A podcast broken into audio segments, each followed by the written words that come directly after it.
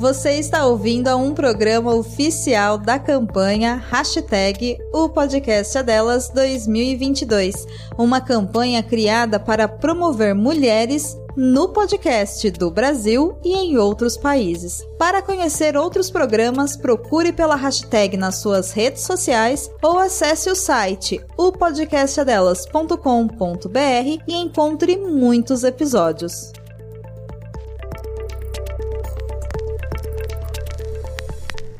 E é feito de tinta acrílica, né? É, orgânica. Tudo muito orgânico, muito natureza. E não pode tocar, tá? Don't touch. It's art. Romero Brito? Se eu tô chamando? Catrina? É óbvio, velho. Vai doer pra caralho meu braço, velho. Guarapari Búzios é minha arte. E o Brito? Dois, dois, Romero. Brito? Vida. Acabou. É de ruim? Eu não sei nem onde eu tô, velho.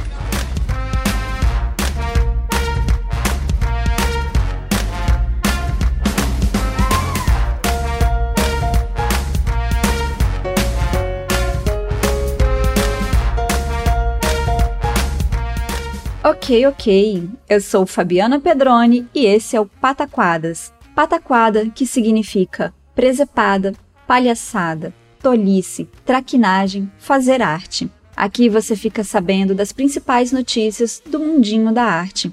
Normalmente quem apresenta Pataquadas é a Alana de Oliveira, mas como ela não pôde gravar este que é o nosso primeiro Pataquadas do ano, eu vim aqui ocupar a vaga. Se você chegou aqui agora e não conhecia o Não Pode Tocar, esse é um podcast sobre teoria, história, crítica de arte e temas afins. No nosso feed você encontra, além dos episódios do Pataquadas, os nossos programas de temporada, com ensaios, entrevistas e bate-papo, e o Não Pode Chorar, no qual nós contamos algumas desventuras da vida e pensamos em modos criativos de lidar com elas. Nós estamos presentes em todos os agregadores de podcast e nas plataformas comumente usadas para ouvir músicas, como o Spotify e o Deezer. Você também pode ouvir a gente pelo YouTube ou diretamente no site notamanuscrita.com. Em notamanuscrita.com você encontra a postagem original com a descrição completa deste episódio. Se você ficar com preguiça de digitar notamanuscrita.com no seu navegador, basta clicar na imagem de capa que na maioria dos tocadores de podcast você será direcionado para a postagem original. Lá você encontra os links para as referências comentadas no episódio e para os nossos perfis pessoais e oficiais. Quem comanda os nossos perfis oficiais é o Tiwi, o primeiro e único cão podcaster. Vai lá ganhar uns lambejos do Titi. Tanto no Twitter quanto no Instagram, você encontra o Tiwi como arroba não pode tocar. Sempre o D de pode no mudo. No finalzinho da postagem, nós deixamos uma chave Pix e o link para o nosso PicPay. Acesse o perfil no PicPay do Não Pode Tocar e considere contribuir financeiramente para a manutenção deste projeto. Qualquer valor será muito bem-vindo. Se não der para contribuir financeiramente, só de nos seguir nas redes e de compartilhar este episódio com outras pessoas, você já nos ajuda e muito. Neste episódio, além da minha voz, você vai ouvir as colunas abertas de Camila Saloto e Denis Almeida. A Camila vai falar sobre misoginia em alguns clássicos da literatura e o Denis vai falar sobre o retorno ao modo totalmente presencial nas escolas e uma percepção mais ansiosa e agressiva dos alunos sobre a escola. Lembrando que todas as notícias estão linkadas na descrição do episódio. Sem mais delongas, bora lá! Primeiro, as notícias internacionais. I don't speak English. I don't speak Portuguese. Justin. Justin. Ju- Justin. Justin. Justin. Justin.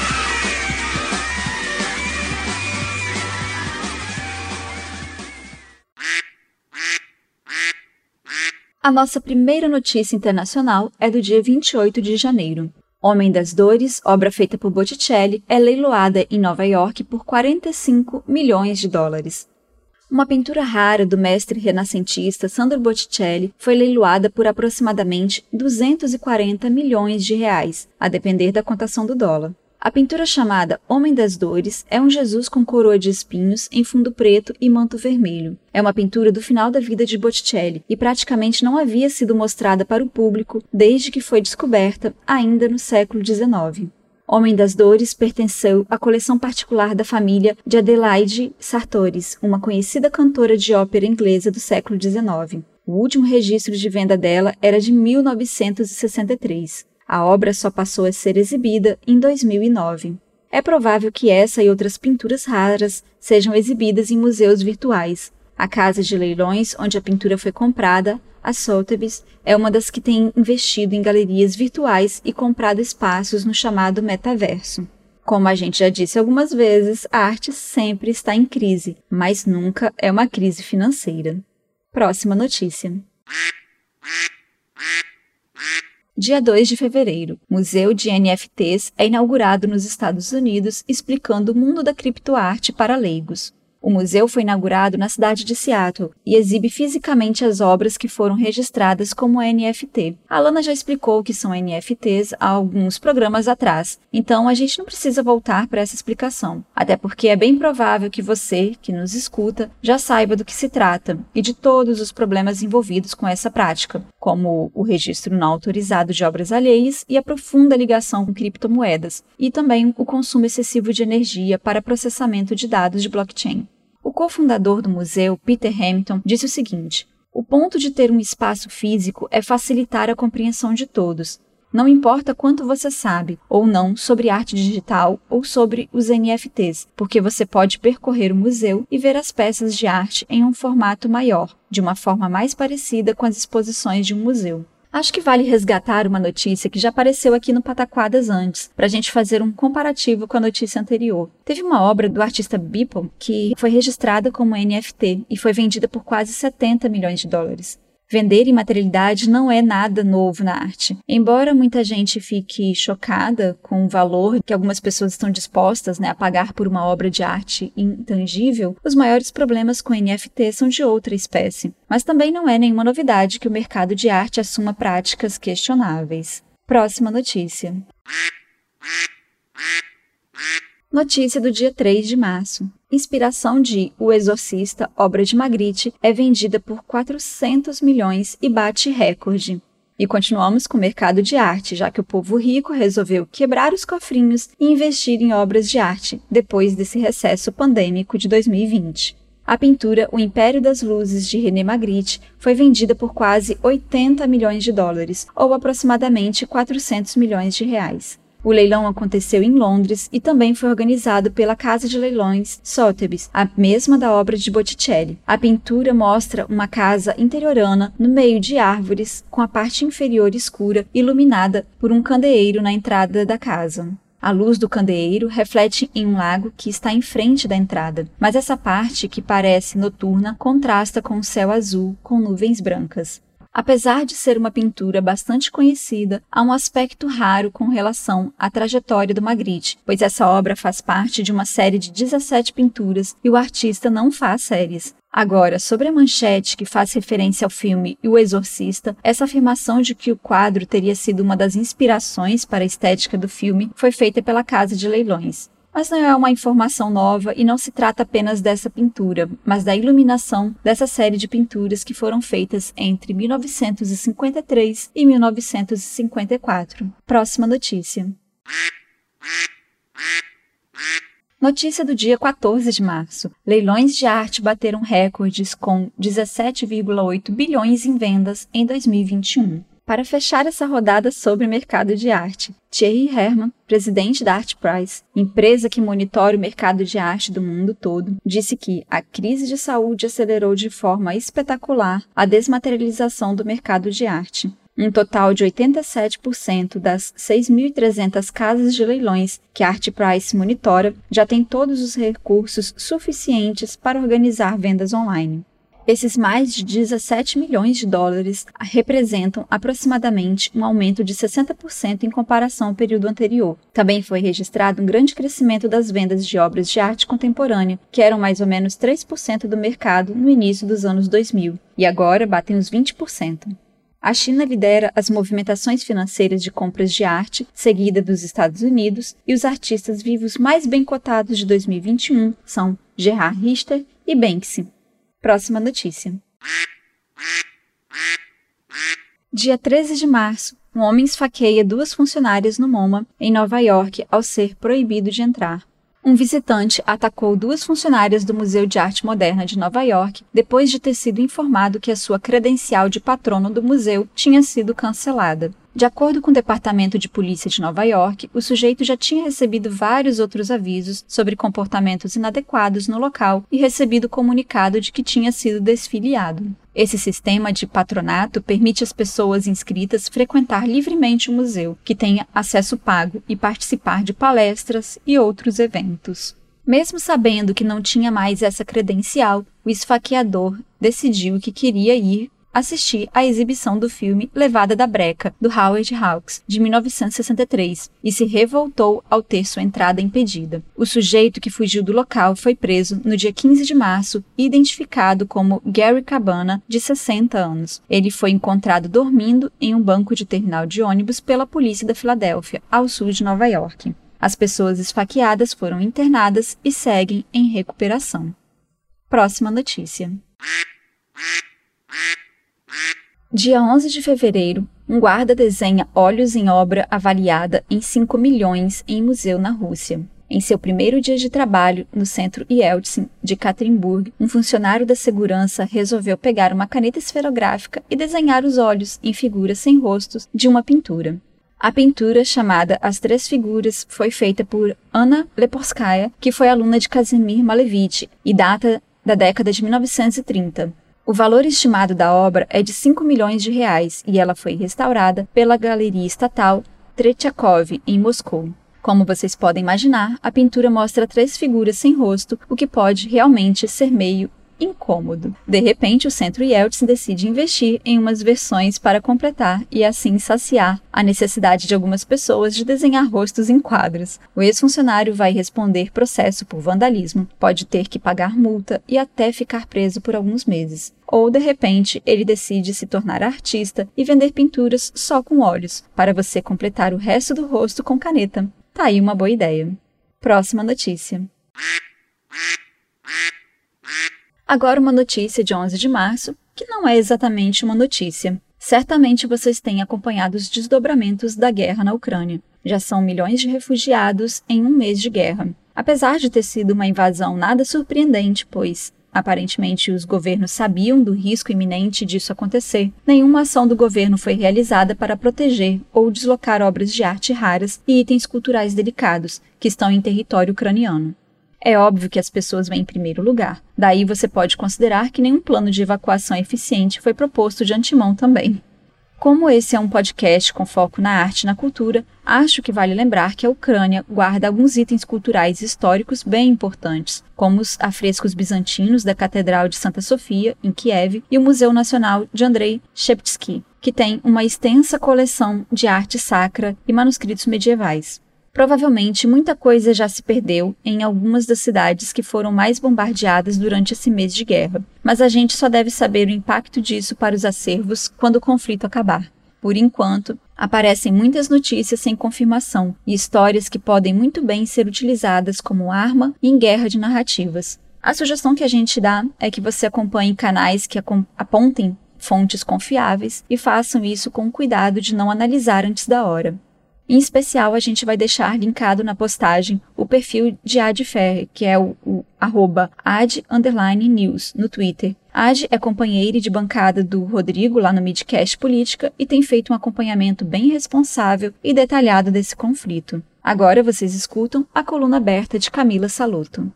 Então, assim, eu não entrei no programa para ganhar roupa, não, ganhei no não entrei nesse programa para ganhar nada. Eu entrei de gaiato no programa e agora eu tô aqui. Oi, gente, aqui é Camila Saloto. Estou de volta aqui na coluna do Pataquadas e hoje eu quero falar com vocês sobre misoginia na literatura. Talvez para muitas de vocês, principalmente quem aí tem um conhecimento maior sobre feminismo, este tema já seja claro. Mas nos últimos anos eu tenho estudado mais sobre feminismo, passei a ler mais livros, romances escritos por mulheres, como além dos livros feministas, tem a Helena Ferrante, que é uma grande autora que eu amo muito, Emma Klein e as clássicas irmãs Bronte, a Jane Austen e outras. E isso fez com que eu me adaptasse a essa leitura sob uma, uma perspectiva, né, do ponto de vista da mulher. De repente, eu voltei agora a ler alguns livros que são livros clássicos escritos por homens, que são assim autores que eu já havia lido no passado, não li toda a obra, então peguei algumas outras obras para ler. E eu fiquei bem assustada, principalmente quando a gente lê alguns clássicos, não necessariamente clássicos muito antigos, o próprio Gabriel Garcia Marques, ele me causou alguns desconfortos durante a leitura, apesar de ser um grande autor e tal. Só que eu não quero esticar muito a conversa, por isso eu quero falar para você sobre duas das minhas maiores decepções aqui na literatura, que é o Tolstói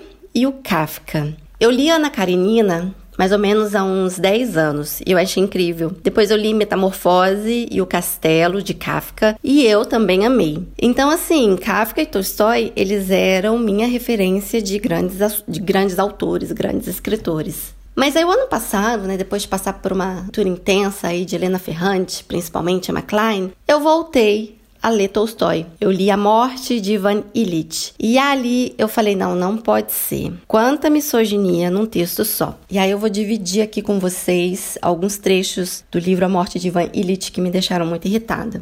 Mas foi nesse momento, com os primeiros meses de gravidez de sua mulher, que se apresentou um novo elemento, inesperado, desagradável, cansativo e totalmente inapropriado, que nunca poderia ter sido previsto e do qual não havia como escapar. Sua esposa, sem razão alguma, ou pelo menos assim lhe parecia, por puro capricho, como ele dizia, começou a perturbar a agradável e decente ordem da sua vida. E aí mais à frente ele diz: Só então Deu-se conta de que o casamento, pelo menos com Praskovia, estava longe de ser sua fonte de prazeres e alegrias, e ao contrário, frequentemente infringia as leis do conforto e adequação, e, portanto, era necessário proteger-se. Mais adiante ele diz: O nascimento da criança, as tentativas fracassadas de amamentá-lo e as várias doenças reais e imaginárias que acometeram mãe e filho, nas quais a ajuda de Ivan Illich era exigida, mas sobre as quais ele não entendia nada, tudo isso contribuiu para tornar mais urgente para ele a construção de um muro que o isolasse da vida familiar. À medida que sua esposa ia ficando mais irritada e exigente, Ivan Illich ia transferindo o centro de gravidade de sua existência da família para o trabalho. Tornava-se cada vez mais absorvido por suas tarefas oficiais com uma ambição que jamais tivera. E aí, mais à frente, ele ainda diz: esperava dela que cumprisse somente com as conveniências, uma esposa para organizar sua casa, cama feita, refeições em hora certa, o que lhe permitia que continuasse mantendo as aparências exigidas pelo senso comum.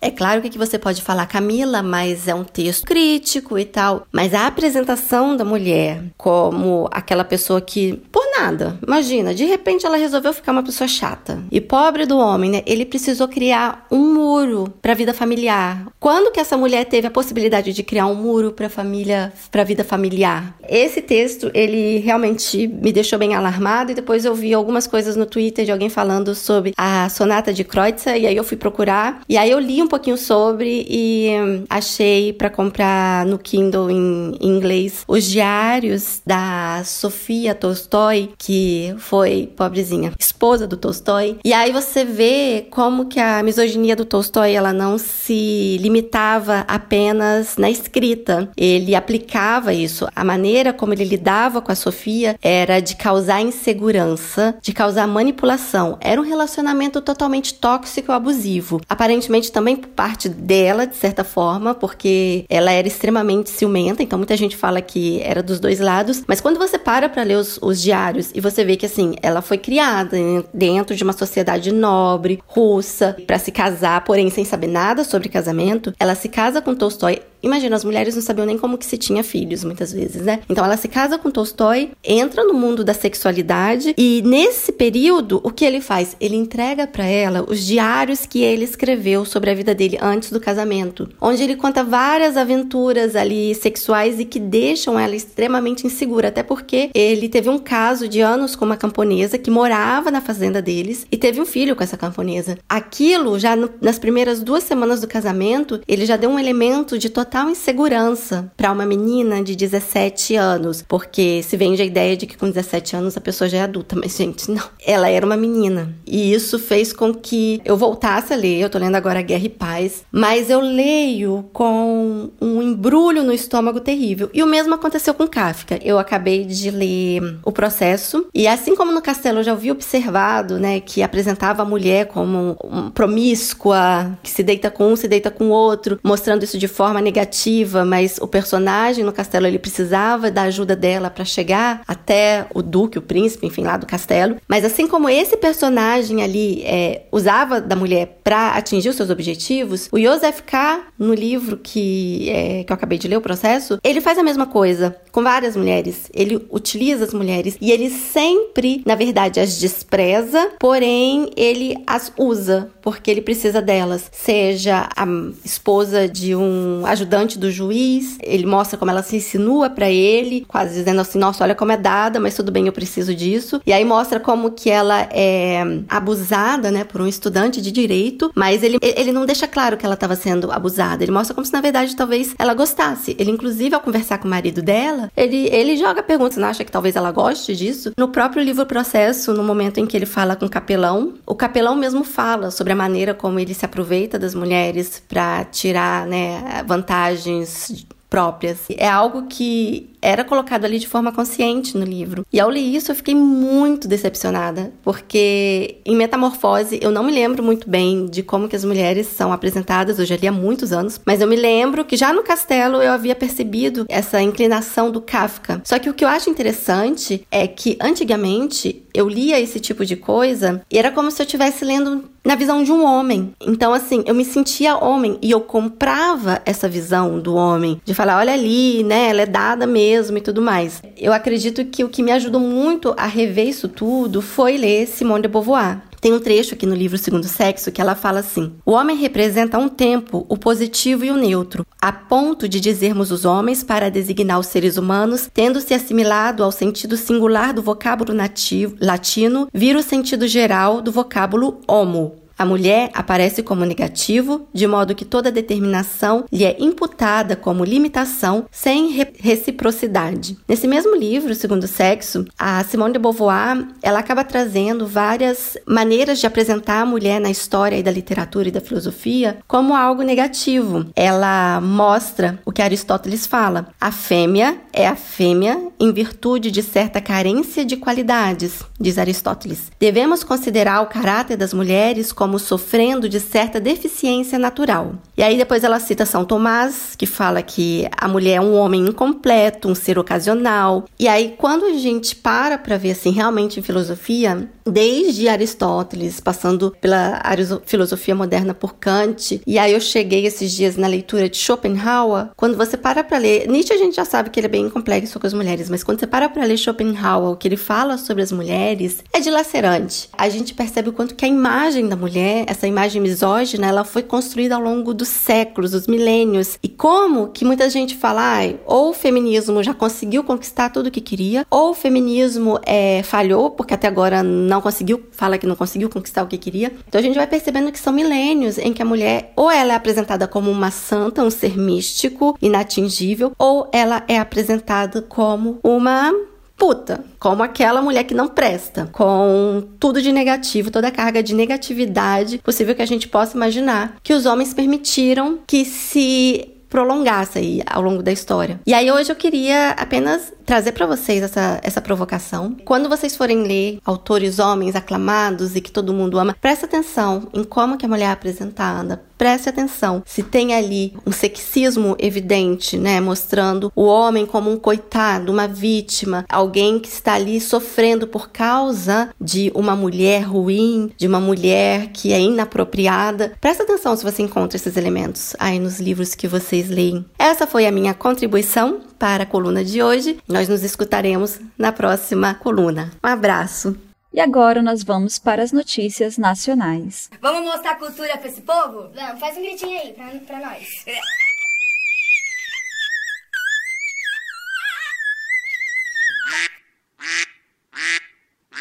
A nossa primeira notícia nacional é do dia 21 de fevereiro. Mário Frias pediu 33 mil em reembolso por ida a Nova York com dinheiro público. Pois é, se não bastasse a falta de talento, a frustração por não ter reconhecimento na área, as acusações de andar armado e tornar o trabalho de funcionários da Secretaria Especial de Cultura um inferno, Mário Frias ainda arranjou mais um motivo para ser retirado do cargo. Depois que veio a público um processo em que ele pedia ressarcimento de 33 mil reais das empresas aéreas Gol e American Airlines, a empresa foi atrás de saber que viagem foi essa. O que se descobriu que o secretário especial de Cultura gastou pelo menos 39 mil reais para ir para Nova York, se reunir com o lutador de jiu-jitsu Renzo Gracie. Como o Frias levou um secretário adjunto na viagem, o Hélio Ferraz de Oliveira, esses gastos podem passar para pelo menos 78 mil reais. E esse dinheiro, como você pode imaginar, saiu dos cofres públicos. Esse lutador, por coincidência, acabou de ser biografado pelo ex-secretário especial de Cultura, o Roberto Alvim. É, aquele que foi demitido depois de fazer um vídeo com apologia a ideias nazistas. Sobre a viagem de Mário Frias para Nova York, de acordo com a Folha de São Paulo, além do lutador Renzo Gracie, eles se reuniram com Simone Genat e Mark Rolfe, produtores da Broadway, e com Bruno Garcia, dono de empresa de turismo, que informou ter cuidado de translado do secretário na cidade e disse ter ajudado Frias com problemas de bagagens extraviadas. Depois que esse caso repercutiu, já começaram a pedir a cabeça do Mário Frias nos corredores de Brasília, e é provável que ele saia do cargo em breve. Não que a gente tenha esperanças de que vão colocar alguém melhor no lugar. A provável nova ocupante do cargo é a atual presidente do IFAM, Larissa Peixoto Dutra. É aquela que o Ministério Público pediu para ser retirada do cargo porque não possuiria capacidade comprovada para realizar as funções mínimas da pauta. Aquela também que é casada com o Gerson Dutra Júnior, que fez a segurança do Bolsonaro em 2018 e que é super próximo do Léo Índio, primo dos filhos do presidente. Junto do Mário Frias, talvez troque um cargo do André Porciúncula, que atualmente controla a Lei Rouanet. O Porciúncula é um ex-PM sem qualquer ligação com a área da cultura que justifique ele assumir um cargo tão importante, mas que cumpre a exigência de ser puxa-saco da família do presidente. Em janeiro, ele também fez uma viagem para Nova York e levou dois assessores, o Gustavo Torres, do Ministério do Turismo, e o secretário do Audiovisual, Felipe Pedri. Isso deve somar mais ou menos 60 mil reais em despesas, e os resultados desses gastos públicos para o setor cultural aparentemente não existem. Vamos continuar acompanhando para saber se vão ocorrer mesmo essas trocas de cargo ou não. Próxima notícia.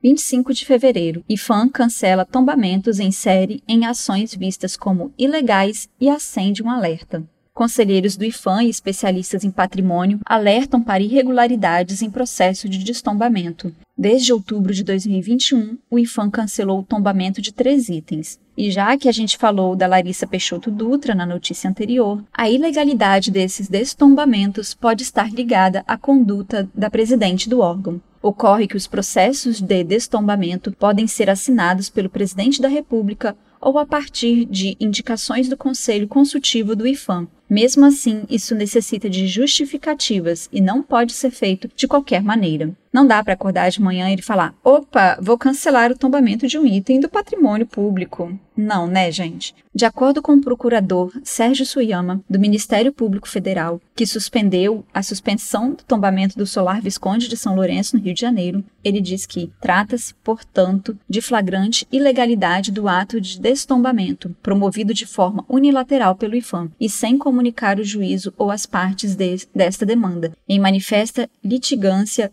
de má-fé pela conduta, no mínimo temerária. E não se esqueçam de que a Larissa Peixoto é a figura cotada para assumir o cargo do Mário Frias. Próxima notícia. MAC USP é pioneiro no Brasil na incorporação de NFT ao acervo. Eu falei de NFT antes e agora tem NFT também em Museu Brasileiro. O Museu de Arte Contemporânea da Universidade de São Paulo, o MAC USP, é a primeira instituição brasileira a investir neste tipo de registro de obra. De acordo com Ana Magalhães, curadora da exposição Lugar Comum, na qual a obra está exposta, a discussão mais ampla que o artista tem abordado sobre autenticação e autoria de obras de arte, como podemos observar no conjunto de obras do artista que o museu já possui. E esse seria um novo capítulo no pioneirismo do museu no colecionamento de novas mídias e obras nato-digitais. O trabalho Von Britney, de Gustavo von Ra, foi doado pela plataforma Tropix. A Tropix foi inaugurada em 2021 e é um marketplace voltado para comercializar obras digitais. Como vocês podem imaginar, essa plataforma de vendas foi aberta pelo pessoal do marketing digital envolvido com mineração de criptomoedas. Se a gente desconsiderar o tipo de registro de autenticidade da obra para ser comercializado, que é o NFT, Von Britney é uma apropriação, um tipo de estratégia típica da arte contemporânea. No caso, o artista se apropriou de uma imagem da cantora Britney Spears, que é costumeiramente usada como meme. Próxima notícia. Notícia do dia 24 de fevereiro. A Câmara aprova projeto que cria a Lei Aldir Blanc II, de apoio permanente ao setor cultural. A Câmara dos Deputados aprovou o projeto de lei número 1518 de 2021, que cria a Política Nacional Aldir Blanc de apoio à cultura. A partir dessa política, a União terá de repassar anualmente 3 bilhões de reais para estados e municípios investirem em arte e cultura. O projeto de lei é de autoria da deputada Jandira Fegali, do PC do B do Rio de Janeiro, em coautoria com os deputados Renildo Calheiros, do PC do B de Pernambuco, Alice Portugal, do PC do B da Bahia, Juiziane Lins, do PT de Ceará, e Alexandre Frota, do PSDB de São Paulo, e Fernanda Melchiona, PSOL Rio Grande do Sul. Essa nova lei aponta 17 tipos de atividades que poderão ser contempladas com a verba. A aprovação de projetos que possam receber a verba será feita por estados e municípios, por meio de editais, prêmios ou cursos, por exemplo. Dentre esses tipos de atividades, poderão ser contemplados projetos de pesquisa, bolsas para atividades fora do Brasil, compras de imóveis, tombados pelo patrimônio, manutenção de museus e bibliotecas, dentre outras possibilidades. As regras para estabelecer as origens da verba e a distribuição entre estados e municípios é bem detalhada e vocês podem acessar esses detalhes na matéria do site da Câmara, linkada na postagem. No momento, esse projeto de lei está parado no Senado. Depois de passar pelo Senado, se não houver mudanças no texto da lei, ainda será necessária a assinatura do presidente da República, que poderá vetar trechos do projeto. Caso haja vetos, eles ainda podem ser derrubados ou mantidos em nova votação na Câmara de Deputados. Esse tipo de lei faria uma grande diferença no investimento público em arte e cultura. É como se a gente passasse a ter um fundo permanente, com distribuição bem explícita, e assim daria para fazer planejamentos a médio e longo prazo para espaços culturais e estabelecer políticas públicas permanentes em estados e municípios, mas até que o dinheiro esteja nas mãos de artistas e gestores de espaços culturais, é bom não comemorar demais. Próxima notícia. Ministério da Justiça altera classificação indicativa de filme com Porchat e Gentili de 14 para 18 anos. Essa foi uma das polêmicas desse mês de março um filme do humorista Danilo Gentili, de 2017, passou a ser criticado por conta de uma cena em que um vilão, interpretado por Fábio Porchat, tenta se aproveitar de crianças. Quem fez o resgate da cena de um filme que ninguém mais nem se lembrava de que existia foram grupos bolsonaristas, que começaram a acusar a obra de apologia à pedofilia. Em resposta, como se não tivesse mais nada para fazer, o Ministério da Justiça, comandado pelo ministro Anderson Torres, decidiu censurar o filme e proibir a sua exibição em todas as plataformas de streaming. De acordo com a decisão, quem se recusasse a cumprir a retirada do filme de exibição pagaria multa diária de 50 mil reais. No mesmo dia, as plataformas do Telecine e da Globoplay comunicaram que não cumpririam a decisão, pois se tratava de censura à liberdade de expressão e, logo, um ato inconstitucional. Elas nem precisaram pagar multa, pois no dia seguinte a censura foi desfeita e o Ministério da Justiça reclassificou o filme para maiores de 18 anos.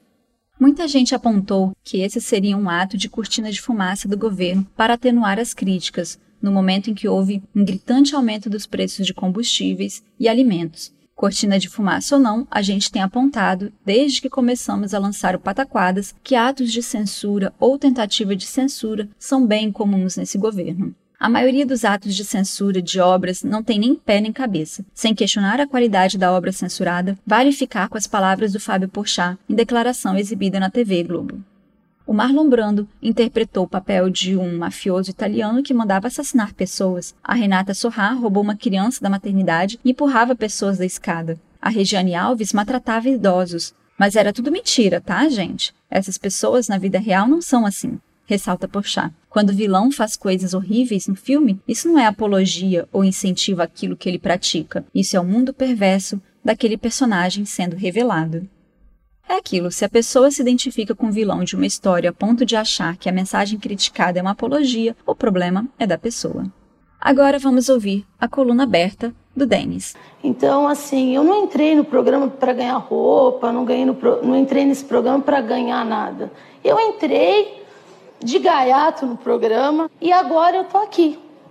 Olá, pessoal do Não Pode Tocar. Tudo bem com vocês? Espero que sim. Hoje eu queria falar com vocês sobre percepções. Voltamos às aulas presenciais nos colégios. Eu agora tenho todos os meus alunos diante dos meus olhos, ao vivo, a cores, em três dimensões. Aquelas sombras que eu falei algumas colunas abertas atrás, naquele teatro invertido, agora tem rosto, olhos, sorrisos, ansiedade.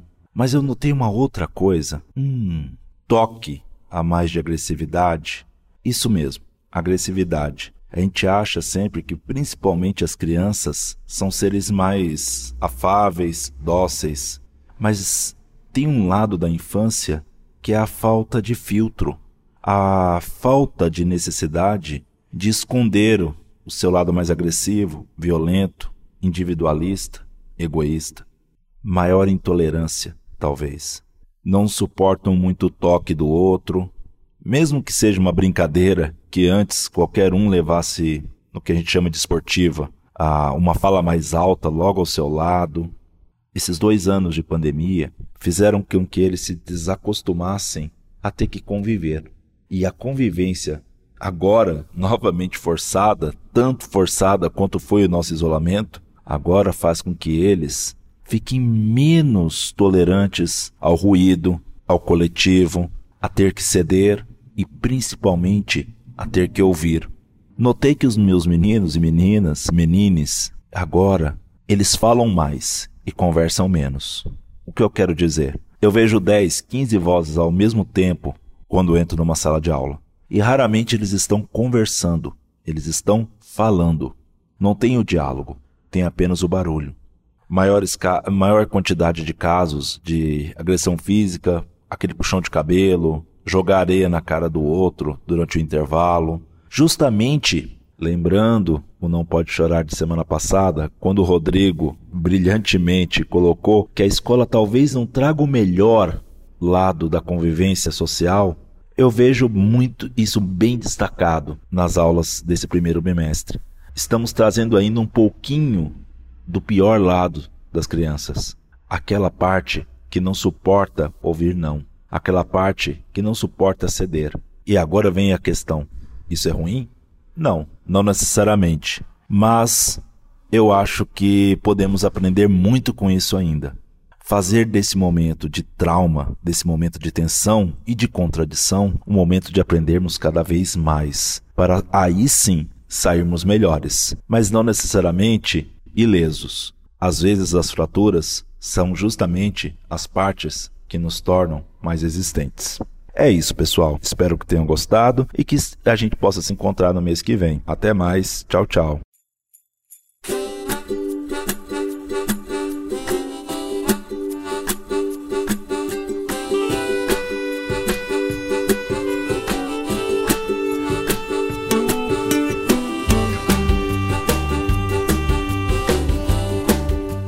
Encerrando mais um episódio do Pataquadas. Se você gostou ou não gostou, fala com a gente. Você pode entrar em contato com a gente através do e-mail que é nãopodetocar@gmail.com ou dos nossos perfis pessoais e oficiais que estão todos linkados na descrição completa deste episódio na postagem original em notamanuscrita.com.